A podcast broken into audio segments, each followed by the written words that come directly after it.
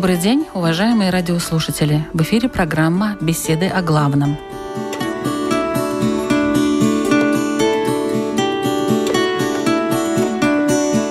Стремление пожертвовать чем-то для блага другого во всех религиях считается качеством добродетели.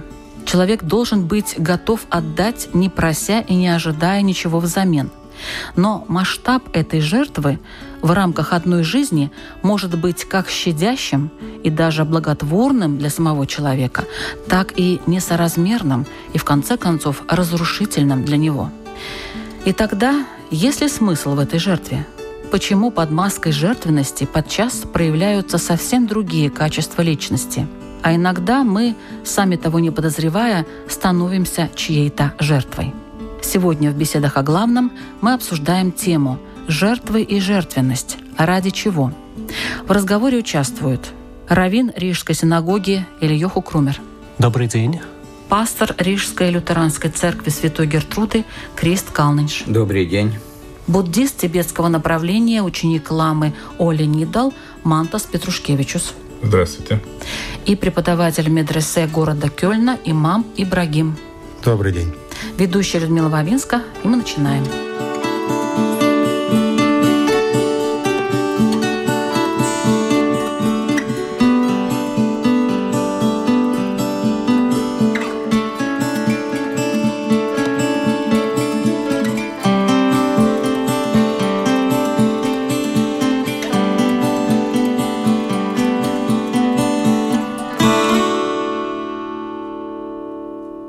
же такое жертва? В каких случаях дело, поведение является жертвой со стороны человека, а в каких нет? Что при этом происходит в душе человека? Что об этом думает христианство? Я думаю, что у христианства есть то, что Христос сказал, что нет выше жертвы, чем пожертвовать своей жизнью. Нет больше любви человеческой, чем пожертвовать свою жизнь за своего друга. Конечно, христианство концентрируется на персоне Христа, на Бога воплотившегося человека, который пожертвовал своей жизнью, чтобы спасти людей, спасти человечество. Я думаю, это исходная точка. И там, конечно, много видов, как мы можем пожертвовать себя. Например, я думаю, что это классически, когда мать, которая рождает ребенка, и есть какие-то осложнения, тогда очень много слышали истории, когда мать жертвует свою жизнь, чтобы младенец мог расти и воспитываться и жить в мире. И такие примеры для человечества, я думаю, очень много, где люди пожертвовали своей жизнью, но это высшее, что у нас есть, ради общего блага, ради человеческого блага, для блага своих возлюбленных людей, пожертвовать своей жизнью. Например, я помню истории, когда от Второй мировой войны э, рассказали одна семья, где, я не помню, кто пришли немцы или красные, но сущность дела было, что у них был список э, фамилиями, и там были списки фамилии сына и дочери, а пошла мать и отец, и их расстреляли. Так что мы видим, что это пожертвованность, жертвовать собой ради близких. Я думаю, исходная точка пожертвования – это есть любовь. Без любви, я думаю, что это уже что-то другое.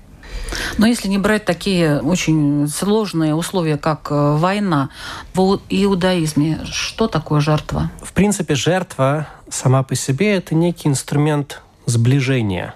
Само по себе слово «жертва» на иврите «карбан» происходит от слова «лакарев» – «сближать», «приближаться». И когда человек что-то отдает другому, он таким образом сближается с ним, становится ближе к этому человеку. Нужно сказать, что в иудаизме как раз в большинстве случаев считается, что жертвовать своей жизнью ради другого – это неправильно. Потому что, ну, на каком основании ты принимаешь решение, что его кровь, она краснее, чем твоя. Точно так же, как неправильно было бы это сделать в обратном направлении с точки зрения Торы. Есть отдельные, скажем, очень критические, страшные ситуации, когда комментаторы Талмуда рассуждают, есть ли у человека право пожертвовать своей жизнью ради общества. Но это все очень такие тяжелые, неоднозначные всегда вопросы. Но, как правило, конечно, мы сталкиваемся с феноменами гораздо меньшего масштаба, и здесь нужно сказать, что, в принципе, жертвы в том виде, в котором они описаны в Торе, около двух тысяч лет уже не приносятся, поскольку они могли быть принесены только в Иерусалимском храме. Но в определенном смысле любая вещь, которую человек отдает другому, на нее можно смотреть как на жертву. То есть отдает э, взамен ничего не беря. Или и вообще отдает? штука заключается в том, что очень часто, думаю, что, может быть, в русском языке слово «жертва» зачастую носит такой языческий оттенок. В том смысле, что люди, как правило, подразумевают, что принеся жертву, они что-то получают взамен. То есть жертва это такой... такое восприятие, я так думаю. И... и в русском языке тоже. Мне так кажется, слово «жертва». Как правило, в шахматах, да, например, мы говорим там «пожертвовать ферзя». Подразумевается, что человек за это получает более выигрышную позицию. Или обычный случай, когда человек кому-то что-то жертвует, свое время, например, свои деньги, свои силы, с одной стороны, вроде как подразумевается, что это бескорыстно, но с другой стороны, часто, если человек не получает ничего в ответ, он начинает сильно обижаться. То есть вы считаете, что в иудаизме вот это так вот воспринимается? Нет. Я думаю, что часто так это воспринимается людьми. Тогда мы должны сказать, что на самом деле этот человек он не дал, он попытался взять, просто неудачно. То есть это не жертва на самом деле? То есть это на самом деле не жертва. Его целью было взять, а не отдать. В исламе есть такое понятие, как жертвенность. И с чем оно связано? Конечно, есть. Но чтобы понять эту тяжелую тему, широкую тему, я думаю, стоит сказать две-три ступени, которые нам помогут в этом аспекте. Первое. Милостивый Творец сотворил человека прекрасным творением и отразил в нем, как в зеркале и во всех творениях, свои имена, свои качества, которые и проявляются в действиях человека будь он то верующий или неверующий. Это первая ступень. Вторая. Все мусульмане от А до Я, вплоть до того, как мне одевать одежду, чистить зубы и строить семью и государство, научились всему от пророка Мухаммада мир ему потому что при жизни он стал примером всему человечеству, в том числе мусульманам. Поэтому из его слов, хадисов называется по исламу, мы видим, что он часто упоминает о том, что лучшие из людей те, кто жертвует своим временем, здоровьем, имуществом ради других. И лучше рука дающего, чем берущего. И так далее. Есть еще много хадисов об этом. Третья ступень, я думаю, можно сказать еще то, что Творец дал человеку свободу выбора. То есть мы не роботы, мы уникальное творение, но у нас есть свой выбор. И из-за этого выбора, зная по тому, как пророки нас научили чему-то, все пророки абсолютно, в том числе и Мухаммад мир ему, человек может испытывать, если конкретно к вопросу, от этого чувства самопожертвования или же смирения, или же эгоизм, выгоду какую-то, или же духовное удовлетворение. Это, опять же, зависит от того настроя, от намерения человека в тот момент. Есть ли в буддизме такое понятие, как жертва? Короткий ответ нет, а длинный следующий, что мне не нравится слово как акеровину, да, слово жертва, я думаю, что язычески, не язычески, оно подразумевает, кто-то страдает. И это если... вам не нравится или это буддизму вообще не нравится? Буддизму, буддизму, mm-hmm. да, потому что в буддизме мы про счастье. Про счастье условное, безусловное. И когда мы говорим о страдании любом, будто это в кавычках святое страдание за кого-то или за себя, то есть это никому не нужно. Чтобы я заменил бы тему этого разговора на слово как бы алтруизм или там слово щедрость по отношению к другим, это было бы более правильно, мне кажется, про что можно говорить в буддизме. И когда мы говорим про щедрость, мы говорим про щедрость такую, которая честная. То есть мы можем дать только то, что у нас есть. Если у нас нет, скажем, избытка, то мы не можем поделиться. То есть, если у нас есть плохое настроение, то мы ходим вокруг и сеем то же самое плохое настроение. Мы не можем пересилить себя. Если это люди, которые типа практикуют э, щедрость, в тот же самый момент ожидают какую-то выгоду, мотивация получается эгоистическая, а не какая-то альтруистическая. Эгоистическая мотивация завернута в э, какое-то благородное деяние. Мы не говорим про жертвенность, про жертву и что это святое или хорошее. Ну да, в буддизме очень много говорится о мотивации действия. И это порой даже более важно, чем само действие, потому что получается у нас как получается. И иногда хорошо, иногда хуже, и всегда по-другому, чем ожидали. Но важна тут мотивация. И если говорить про мотивацию, то да, в буддизме есть такая мотивация, что мы стараемся жить и совершать действия с мотивацией для блага всех существ. Но когда мы говорим все существа, опять же, дуалистические Учитывая религии... себя да, в учит... таком случае. Да, дуалистическое mm-hmm. мышление, культурное такое, в котором мы все выросли, подразумевает всех, то значит я не в этой куче, то есть я особняком. Но с точки зрения буддизма это я и все другие. Получается, что мы практикуем даже щедрость в буддизме таким образом, что сначала мы говорим, что мы это практикуем в уме, то есть мыслями, желаем чего-то хорошего, потом что-то говорим, потому что такая цепочка. Сначала мы думаем, потом говорим, ну и потом мы делаем. И сначала практикуемся на близких, на любимых, потому что это легче, потом на тех, которые думают, как мы, а потом, как бы, если уже натренировали мышцу щедрости, можем и на иномышляющих попрактиковаться. У вас такое поступенчатое да, да, да. Ну, понятие. Нас, да, так, Но жертвы нету.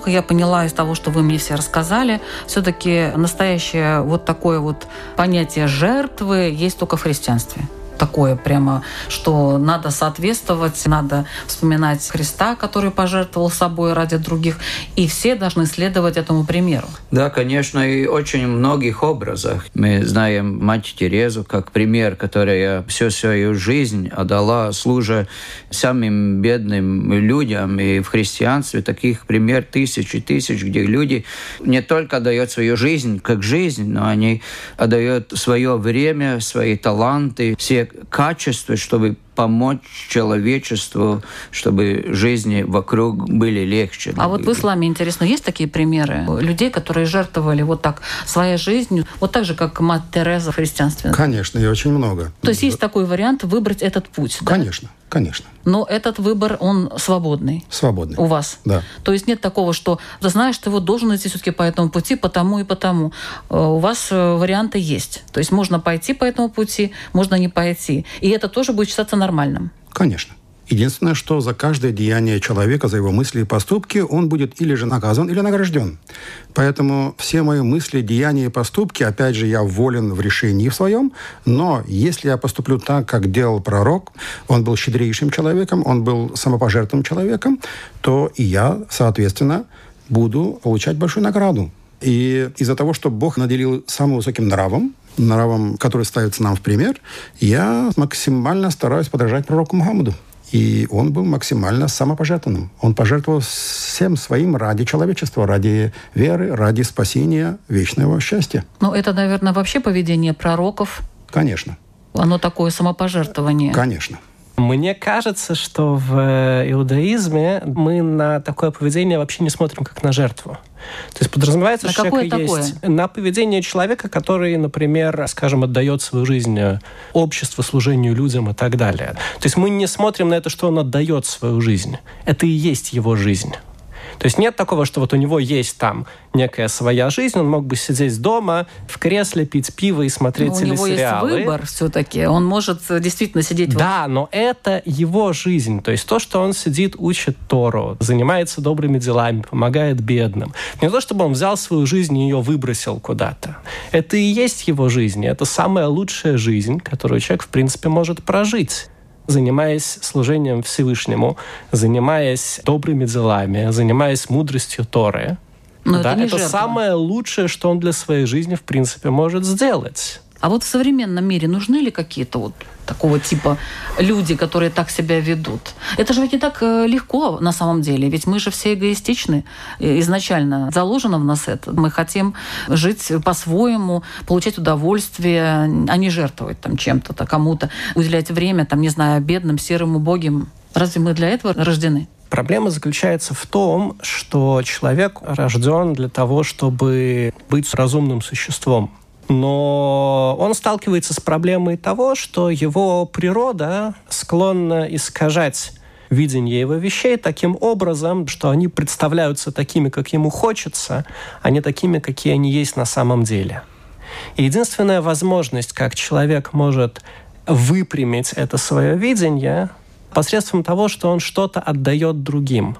То есть вместо того, чтобы работать на то, чтобы все тянуть к себе, как это требует его дурная Существо, природа, да. и которая ему помогает тем, что она рисует весь мир такими линиями, которые все тянут по направлению к нему. И, соответственно, рано или поздно ему приходится столкнуться с тем, что тот мир, который он себе нарисовал, это совсем э, не та реальность, в которой он на самом деле живет. И единственная возможность для него как-то с этой реальностью познакомиться, это научиться отдавать. Безвозмездно. Потому что иначе это, опять же таки, только неудачная попытка что-то взять. Я с раввинами согласен. В буддизме говорит о том, что есть смысл жить жизнью, которая обогащает всех вокруг, как бы это как бы кредо буддизма. Это главная мотивация. Но это никогда не, не речь о жертвенности и никогда не о том, что ущерб себе или что-то такое. Даже То есть ущерб себе нельзя в буддизме? Нет, и не надо. Почему? И не Зачем? надо. Да, конечно. Даже наука, скажем, тут не религия, а наука, изучающая счастье, она обнаружила, что они не знают на 100%, но знают, что без трех вещей человек счастливым не может быть. И эти три вещи — это первое — сообщество, то есть mm-hmm. связи с другими существами. Это самосознание, то есть понимание себя, принятие себя. И третье — это альтруистичный такой аспект жизни. Будь то ты связан с какой-то большой целью, чем-то помогаешь, даже растишь детей. И тут тоже, опять я всегда как родитель о детях, рождаем детей мы эгоистически. Мы рождаем детей, потому что нам хочется быть родителями. И пять лет мы играем, а на шестой год, когда он пошел в школу, мы такие, а, ну, наигрались, а ты сейчас мне должен. Жертвенность, так скажем, да, это нравственный подвиг души. Это не просто что-то вот я вот буду бегать сегодня и завтра и всегда буду чем-то жертвовать. Нет, конечно. Опять же, согласен с Равином, что это совокупность чувств, которые, опять же, наделен человек от Бога, то есть взаимопомощь, сострадание и так далее. Это порыв души, когда в какой-то ситуации человек под этими чувствами, под действием этих чувств может чем-то пожертвовать деньгами, временем, здоровьем, может быть, даже жизнью. Но, опять же, у этого есть рамки, поэтому ходить каждый день, я буду чем-то жертвовать, об этом думать, ну, это просто, опять же, портит искренность, искренность в человеке. Это будет несерьезно. То есть это такой душевный порыв, как конечно. вы считаете? Я думаю, что, ну, конечно, если человек искренне жертвует, он никогда не себя или свою жизнь, он никогда не будет думать, что я каждый день себя жертвую, что я что-нибудь от себя жертвую. Он просто, это смысл его жизни. Он знает, что Бог его призвал на такую жизнь, и он с радостью идет на это. Эти люди, которые жили для других людей, они с радостью это делают, не думая, что «О, такая большая жертва, сейчас Бог меня восплатит что-нибудь э, обратно». Но я немножко о детей тоже, потому что я думаю, что и сегодня люди могут выбирать, стать родителями или не стать родителями. В наших странах, где намного лучше живет люди, которые живет сами по себе. Потому что если ты семейный человек, тебе рождается дети, один, два, три, конечно, уровень твоих возможностей и так далее, и так далее. Ну, то есть ребенок это жертва он... или что? Нет. Э, я хочу сказать, что это выбор. Я хочу стать родителем. Это у меня сейчас будет, ну, такая жертва, что я сейчас буду... Никто ж не думает так, конечно. Никто не думает. Никто не так. думает. Ну, Наоборот, ну, счастье, ну, дети. Конечно, но мы все-таки, живя своими детьми, мы разделяем свое время. Все, что наши возможности, мы даем им ими. И, конечно, это мы можем смотреть... Но это какие-то ожидания, любя, которые не оправдались. Любя их, Если мы что. даем им самое лучшее, что от нас это тоже родители можно рассмотреть как жертву. Вот если, допустим, смотреть на жертвенность как бесконечное желание жертвовать, вот это вообще хорошо, нормально как-то звучит. Ведь есть люди, которые живут считая себя этой жертвой, которая принесена вот на какой-то там алтарь, на алтарь любви к детям, к мужу, еще там чему-то. Есть же такие люди, которые просто этим живут, вот этим питаются. Они называют себя жертвами. Я жертвую для тебя, для того, для другого. И, может быть, даже это гордыня в каком-то плане. Но они несчастные люди. Иногда и родители, они выращают своих детей и говорят, вот мы отдали свое время и все, а сейчас вы должны о нас заботиться. Конечно, это хороший принцип, но мы никогда не думаем, что мы сейчас выращиваем наших детей, чтобы они о нас заботились. Если мы любили их, они будут любить нас и заботиться. Но я думаю, если человек вот живет, я вот жертвой, и я должен от этого что-нибудь обратно получить, это неправильный мотив. Да? Ну, может быть, он не думает, может, как-то подсознательно у него получается. Он вроде как и не ждет ничего. Допустим, муж, который внимания не обращает на жену, он ее бьет, всячески там ее унижает, она себя считает жертвой, приходит к специалисту-психологу, говорит, да, вот я жертва, но я решила, что ради детей я буду вот, вот так. В чем mm-hmm. смысл? Это неправильное понимание. Ни одна вот. женщина не должна позволить, чтобы муж относился к ей. Ну... То есть не нужно возводить это жертвование как какую-то суперцель, ради которой я живу, потому что я жертвую, я жертвую, потому что я живу и тому подобное. Ну, конечно, это здоровый смысл этого слова и нездоровый смысл. Я думаю, что эта ситуация совсем нездорова. Вы знаете, я, наверное, очень счастливый человек в своей жизни, я много слышал о том феномене, о котором вы говорите, но мне, как бы, к счастью, никогда не удавалось его наблюдать в реальной жизни. Тем не менее, опять же таки, человек должен стремиться к тому, чтобы в его жизни того, что он отдает, было бы больше, чем того, что он берет, вплоть до того, чтобы этот баланс был к нулю, что, в принципе, конечно, невозможно по крайней мере, ему нужно продолжать дышать, есть там и так ну, далее. Не, не является ли это какой-то абсолютной жертвенностью? Я все время отдаю, отдаю и, и беру все меньше и меньше. Опять же таки, мне не кажется, что слово «жертвенность» в данном случае это удачное слово, потому что он на самом деле ничего не жертвует. Это и есть его жизнь. Это то, что он делает. Таким вот образом он живет. Если мы говорим о вот этой вот ситуации, где есть некая женщина, которая жертвует как пример собой, да, то в принципе, ну, во-первых, это некая патология. Отдавать, давать – это всегда некое активное желание – есть подозрение, что она это делает не потому, что у нее есть активное желание так делать, а потому что она просто по-другому не может. Это, очевидно, некая болезнь но можно это контролировать каким-то образом? Ну, вот как я вы отдаю, сказали, отдаю. Идти, идти к психологу. Да, да, да. Ну вообще. В полицию, в конце концов. Сначала полиция, а потом психотерапевт. Да. Это в данной ситуации, а такое желание все время что-то отдавать. Это можно контролировать? Это нужно контролировать или не нужно? Надо смотреть на конкретную ситуацию, Радмила. Очень тяжело говорить общими терминами, потому что есть действительно люди, у которых есть на это душевные силы, и которые делают это искренне. Да. Есть люди, либо у которых это патология, либо люди, которые, скажем так, не то чтобы отдают, а в разной степени удачно пытаются брать. Есть люди, которые это делают, чтобы обращать внимание на себя. Тоже, это тоже вариант. способ что-то брать. Да, да, да, это не патология, это бывает очень удачная стратегия. Но, тем не менее, это не отдавать, а на самом деле брать.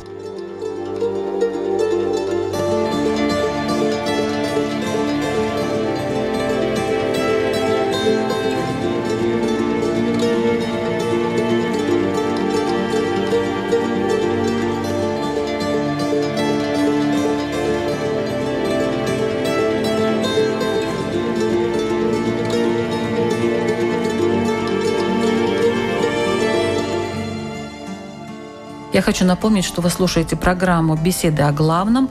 Сегодняшняя наша тема – жертвы и жертвенность ради чего?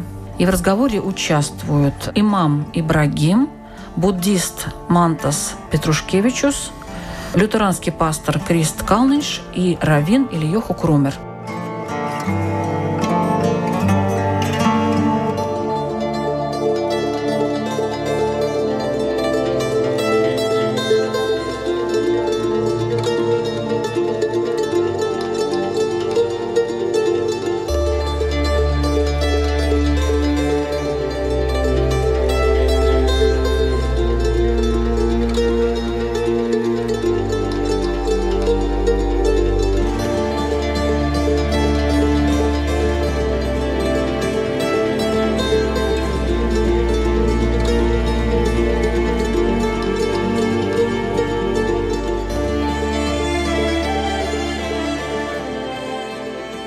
такой вариант. Э, жертвенность как таковая. Вот вам не нравится это слово жертвенность, я смотрю. Ну, кроме, правда, вот... Мне нравится. Э, да, кроме лютеран, христиан, да, все остальные как-то хотят ее обойти и как-то по-другому объяснить.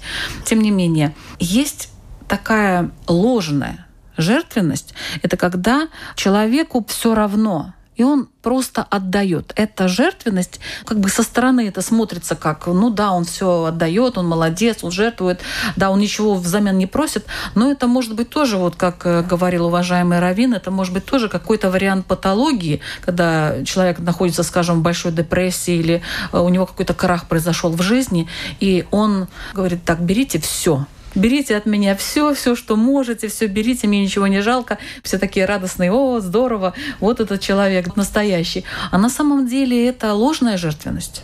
Как вы считаете, имам? По исламу есть, конечно, границы, которые можно переходить или не переходить. Опять же, как я уже сказал, Кураном или хадисами, то есть пророком Мухаммадом, мир ему, это установлено. Человек отвечает за свою жизнь и за свою семью, и за свое общество. То есть я не имею права ни ущемить ни себя, ни других. Допустим, аят из Корана, из Суры Бакара, третий аят говорит, один из примеров, чтобы понять границу, где же, как же мне быть. Давать милостыню, если сам не станешь потом нуждающимся. То есть я, у меня, скажем, там, отдал там последние деньги, и потом иду сам попрошайничать. Я не имею права этого делать. Правильно же? Отдавать и свое имущество, то есть взять у кого-то и отдать другому, опять же, это неправильно. И так далее. То есть такие вещи ставят нам границы. Границы пределов и так далее. Если вы спросили, есть такие люди, которые постоянно жертвуют, это нормально. Опять же, в рамках, если это не вредит мне и, скажем, моей семье и обществу. Да, семье и обществу. А вот брать на себя, допустим, чужие заботы, это как? Это жертвенность? Соучастие, так сказать. Вот к буддисту я обращаюсь, Мантас. Давайте я все-таки не про жертвенность, а про щедрость, потому что... Считаю... Хорошо, вот видите, я вас тут поймала. Тут не щедрость никакая. Человек берет на себя чужие заботы. Он уделяет свои усилия, свое время, может быть, даже деньги какие-то, но при этом он э, другому человеку помогает. То есть он не отдает что-то, в прямом смысле этого слова, а берет на себя чужое. Это все равно щедрость, потому что щедрость можно проявить, как я сказал, в мыслях, думать хорошо, сделать хорошие пожелания, на словах, посоветовать, внимание. Это тоже щедрость. В сегодняшнем мире очень не хватает именно вот этого типа щедрости, когда мы друг другу уделяем реальное внимание, реально концентрированное, стопроцентное внимание. Человеческое тепло. Этого мало. Все меньше становится. Все заняты, все где-то в своих делах. И когда мы говорим про щедрость в буддизме, мы говорим, что это, конечно же, то состояние, которое как бы нас развивает. То есть мы, развивая щедрость, развиваемся сами. И когда мы говорим щедрость, суть щедрости — это не привязываться. То есть не привязываться к тому, что есть. То есть такое бытует мнение, что буддисты, которые отказываются от всего, от этого мира и так далее. Но по-настоящему отказываемся не только от своих дурных привычек, жестких концепций, и да и все. От всего того, что нас ограничивает от переживания своего собственного потенциала, который мы называем радостью. Поэтому здесь нет места какой-то жертвы и страданию, и нет никакой математики, что если кто-то страдает, э, все проигрывают. И тот, кто страдает, и тот, для кого страдает, все, все, все всегда проигрывают. Но у всех у нас есть какие-то заботы, и мы бы были рады, если, скажем, кто-то о нас бы позаботился в какой-то очень сложной ситуации как в иудаизме это и происходит? Я действительно не вижу разницы между тем, что человек отдает, например, деньги или какие-то вещи, тем, что он отдает свое время, свое внимание, свою заботу. Это тоже, в принципе... Он думает об этом. Это не так просто, на самом деле, заботиться о других. Ему приходится думать, как выйти из ситуации тому человеку. Он не просто Ну, конечно, это сложнее, чем это просто сложнее, чем, чем просто дать, деньги. Да. Да. На самом деле есть еще одна интересная проблема, связанная с щедростью, скажем, даванием. И это очень такая мрачная, на самом деле, штука, что человек, который что-то дает, он чаще думает о том, что ему интереснее дать и что ему хотелось бы дать, чем о том, какой эффект это произведет на получателя. Ну, не знаю, не уверена. Бывает так, что больше думают об эффекте. И э, я имею в виду эффект не в смысле, что он там будет э, Радостный. улыбаться и благодарить меня за то, что я так хорошо к нему отнесся, а структурно какой эффект это произведет. Не говоря уже о том, что человек, который привык что-то получать, он становится зависимым от этих подачек. И часто бывает так, что это принципиально каким-то образом меняет его жизнь и деградирует всю структуру его личности. Это обратная сторона. Да, вот и поэтому, поэтому очень важно, конечно, давать то, что ты даешь ответственно одну притчу вспомнил. Не знаю авторства, но мы в буддизме это используем, когда объясняем уровни разной щедрости, что мы говорим, что если человека покормить, он до вечера будет счастливый, ну, хотя бы сытый. Если его научить работать, то, наверное, будет сытый до конца жизни. А если его научить медитировать, то он будет счастливый в эту жизнь и, и в момент смерти, и следующий. Это вот наша такая притча.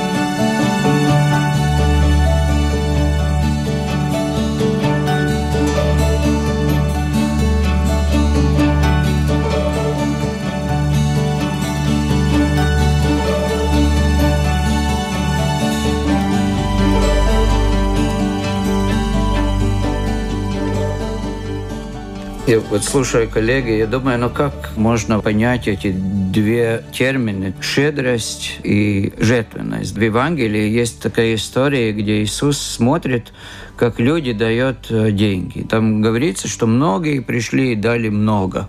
А потом пришла одна старая женщина и дала ну, очень мало-мало. А Иисус говорит, что она отдала все – Многие пришли и давали много, но она отдала все. И я думаю, что вот щедрость, когда у меня много чего, я делюсь этим, и люди радуются, но жертвенность – это тогда, когда я уже могу отдавать все, и она даже отда... последний. Даже последний. Даже И, и даже она, конечно, это делает, веря в Бога, что Бог щедр и благословит ее и будет заботиться о нее. Все-таки что-то получит обратно. Но, может быть, она ни о чем не думала, кто там знает в этот момент. Нет, это тогда... Был порыв. Когда ты любишь Бога, ты же не думаешь, что, о, я сейчас отдам. А да? Бог увидит, а да, Бог не увидел. Увидит. Господи, посмотри, это, да я даю. Это да? уже наш человеческий ум, который так э, думает. На самом деле все, конечно, происходит не так. Когда мы вот что-то даем, мы ждем, заметили нас, mm. не заметили. Я иногда себя проверяю. Я вот дал что-нибудь, а потом пришла мысль, а что от этого происходит? А потом я думаю, с каким чувством я давал? Уже была эта мысль, что за это что-нибудь будет или не было? Если не было, тогда это от моей щедрости. А если я уже увижу что-нибудь, я думаю, окей, здесь мой старый человек что-нибудь делал. Ну, наверное, самое приятное пожертвование, когда ты не думаешь о том, что вот тебе, да, вот где-то зачтется это. Э, либо здесь на земле, либо потом в следующей жизни. Об этом я и хотел сказать, что зачастую человек, совершающий в порыве души этот поступок, а зачастую он это совершает по своему воспитанию, то есть человек, который этого не видел, если он жил в социальной среде, где этого практически не происходит, он не мог бы этого сделать. Поэтому, опять же, пророк мир ему сказал, смотрите, где вы живете и с кем вы дружите. Потому что скажи, кто твой друг, я скажу, кто ты. Быть, э, скажем, себя поддерживая на высоте в нравственно, значит быть в нравственном обществе и с нравственными людьми вместе. Это первое. Если человек, когда совершает этот поступок, он не думает, вот я жертвую. Это потом уже люди о нем говорят, вот он пожертвовал. Но это пройдет время. Я не знаю сколько. Если конкретно к вашему вопросу, конечно же, зависит от ситуации. Если человек нуждающийся, скажем, человек больной, и он не может за собой смотреть, я жертвую своим временем. А если я постоянно жертвую, жертвую кому-то, я... Человек привыкает, вот как вот Равин сказал, да, вариант теряет такой. свою способность.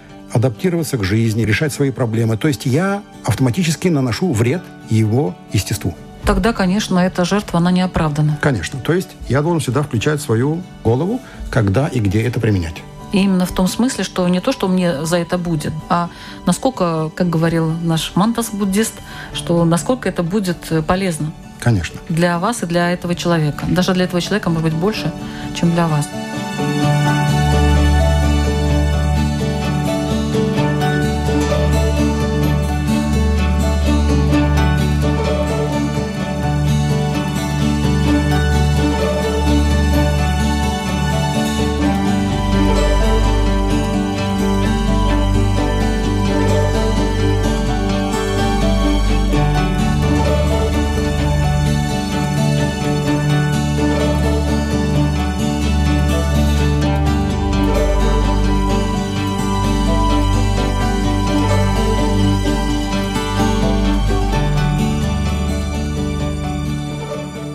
Такой вопрос. А, жертвенность и уступчивость. Вот бывает, что мы любим людей, которые нам уступают да, периодически, особенно в очень важных таких вещах, что для нас очень э, нужно. Очередь к врачу, еще где-то. И вот человек сидит, ну, пожалуйста, проходите. Очередь в магазине, пожалуйста, проходите. Место рабочее. Вам здесь удобнее, садитесь. Какая-то должность, ну, ладно, я подожду. Этот, наверное, более такой достойный кандидат. Что будет, если постоянно другим уступать? Вроде как он жертва жертвует, жертвует, жертвует, жертвует, отступает, отступает, отступает. В конце концов, о, стеночка. Дальше некуда отступать. И он думает, а что вообще у меня в жизни было? Конечно, и здесь надо мудрость различать, где можно уступать, а где не надо уступать. Я думаю, что это зависит какое воспитание, а иногда и здесь есть какие-то внутренние ievainojumi. Ранения. Ранения, да, внутренние, что ты сам себя не ценишь, что ты думаешь, что все люди лучше тебя, что всем э, больше, э, надо, больше надо, а тебе уже надо. Есть, конечно, и духовная такая ступень, высота, где это происходит от твоего духовного возрастания, но если это не от духовного возрастания, тогда это просто тебе надо опять осознать, почему ты так делаешь, и увидишь, что это, может быть, где-то там тебя ущемляли в твое детство, и в школе иногда, вот ты ничего не знаешь, сиди. Очень много взрослых людей не осознает, какие очень глубокие раны они носят с детства, школьных и так далее. И они отступают, я ничего не могу, ничего не знаю и так далее. Но это неправда. Им надо осознать, и надо исправлять это. И это, идя по духовному пути, можно исправлять. И, конечно, сегодня и идя психологом, психотерапевтом. То есть помочь. это не жертвенность. Не нужно себя там успокаивать. Я такой человек, да, я иду на жертву, ну пусть мне это зачтется, допустим, да, где-то. А когда человек постоянно это делает, наверное, у него возникает какое-то чувство неудовлетворения, и он понимает, что что-то здесь не так, как-то я не так жертвую, наверное, или не то жертвую, или не там, не тому.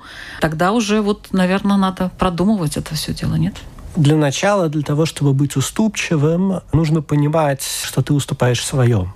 То есть нужно знать, где, собственно говоря, проходит линия закона, и не иметь иллюзий на этот счет.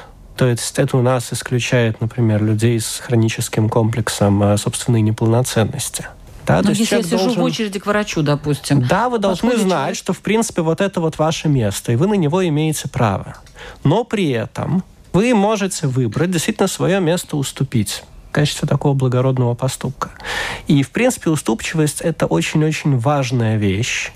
Талмуд говорит такую сильную фразу, что по отношению к человеку, который проявляет уступчивость к другим, с небес тоже не настаивают, скажем, на соблюдении линии закона в отношении его. Но, опять же таки, это должно быть некое активное действие, и подразумевается, что этот человек не ожидает каких-то конкретных дивидендов своей уступчивости, потому что если он ожидает конкретные дивиденды, то логично предположить, что с небес его как раз будут испытывать их отсутствием. Mm-hmm. Да, интересуясь тем, насколько его поведение, собственно говоря, было искренним. Я рос в советское время еще. В наше время нас учили, например, в троллейбусе или в трамвае встать, чтобы дать место для пожилых людей или людей, которые нуждаются. Это, я думаю, что это, конечно, хороший поступок, если тебе дали такое воспитание, что ты видишь, где надо уступать, чтобы помочь кому-нибудь. Но просто так уступать... Не да, стоит. Да, не стоит. И если человек это делает, тогда там есть какие-то... Надо задуматься. Надо задуматься и посмотреть, почему он так делает, да уступчивость и жертвенность. То есть вы заметили сами, что это такие очень близкие качества и чувства. Допустим, когда я веду машину, я хочу включить, скажем, другую передачу, автоматически у меня на другая нога идет на сцепление, там тормоз, поворотник и так далее. Точно так же в самопожертвовании не работает одно качество самопожертвования. Там есть уступчивость, там есть разум, там есть размышление, там есть щедрость, там есть уважение и так далее. Поэтому, опять же, нужно от ситуации решать на то у нас есть и разум, чтобы решать эти ситуации, кому уступить, кому не уступить, кому моя помощь поможет, кому нет. То есть нельзя быть так бесцельно и безрассудно жертвенным? Нет. Homo sapiens, разумный человек, должен думать.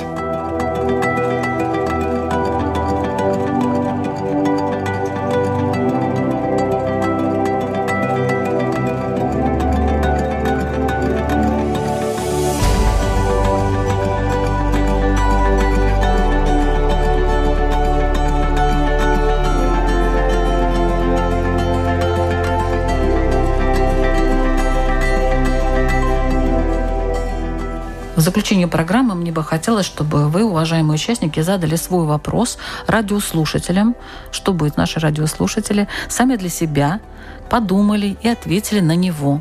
Давайте начнем вот с Равина. Равин или Йоху Крумер? Один мой приятель мне как-то рассказал историю, как он в 90-х годах гостил у другого своего приятеля, у которого был дома такой ручной крокодил в террариуме. И тот приятель ему как-то сказал, смотри, вот ты подходишь к этому террариуму, ты можешь туда руку засунуть, да, ничего не будет, он на тебя внимания не обращает.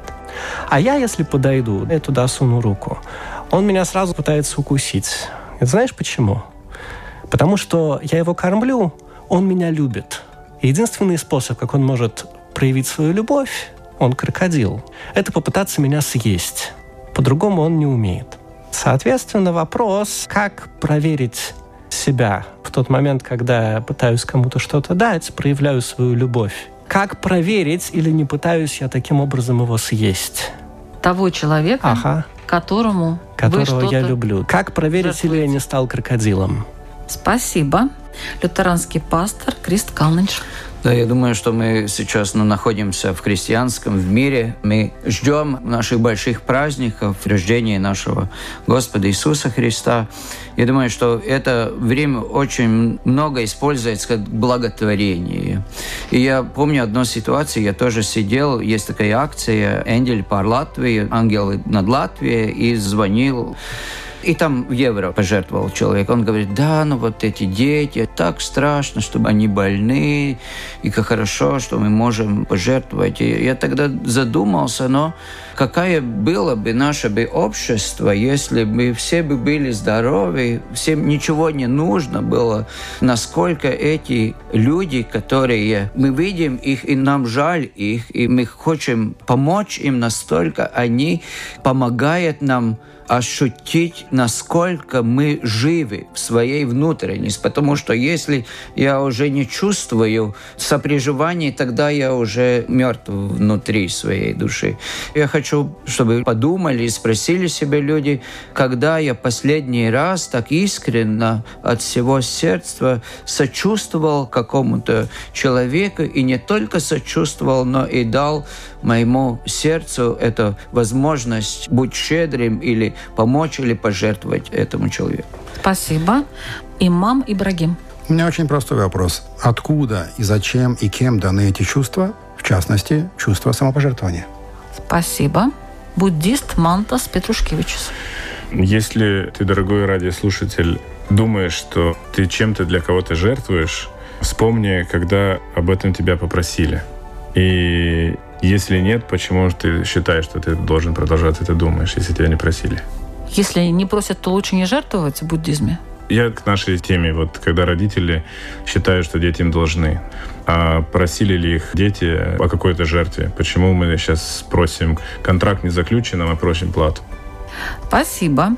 Такая у нас сегодня тема была. Интересная жертва и жертвенность. Ради чего? Не поговорили о родителях, к сожалению. А, поговорим еще.